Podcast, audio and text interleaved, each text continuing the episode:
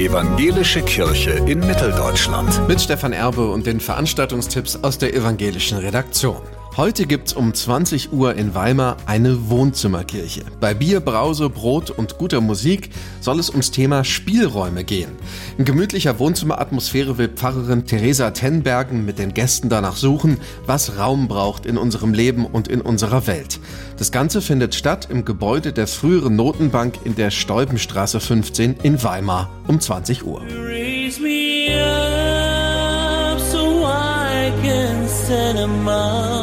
Tenöre Folio heißt es am Sonntag in Leinefelde in der Lutherkirche. Ab 19.30 Uhr singen Toni Di Napoli und Pietro Pato Pop-Songs, Gospel, Blues und Klassik.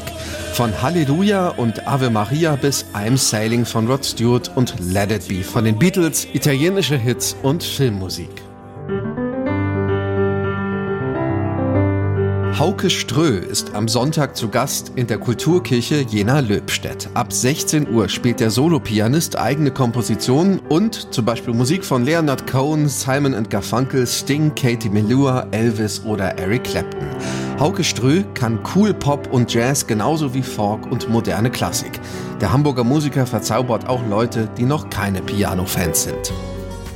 In Meiningen gibt's am Sonntag um 14 Uhr auf dem Marktplatz die Kundgebung Nie wieder ist jetzt, organisiert vom Meininger Bündnis für Demokratie und Toleranz.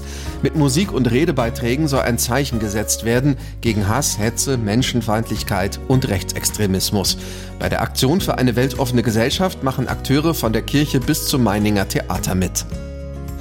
Wohin Rassismus und Menschenverachtung führen können, das zeigt gerade eine Ausstellung im Thüringer Landtag.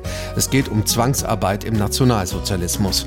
Die Künstlerin Anke Helemann zeigt Fotos, die Zwangsarbeiterinnen und Zwangsarbeiter selbst gemacht haben und die Regeln, die ihnen die Nazis aufzwangen. Die Ausstellung ist im Landtag noch bis zum 5. März zu sehen.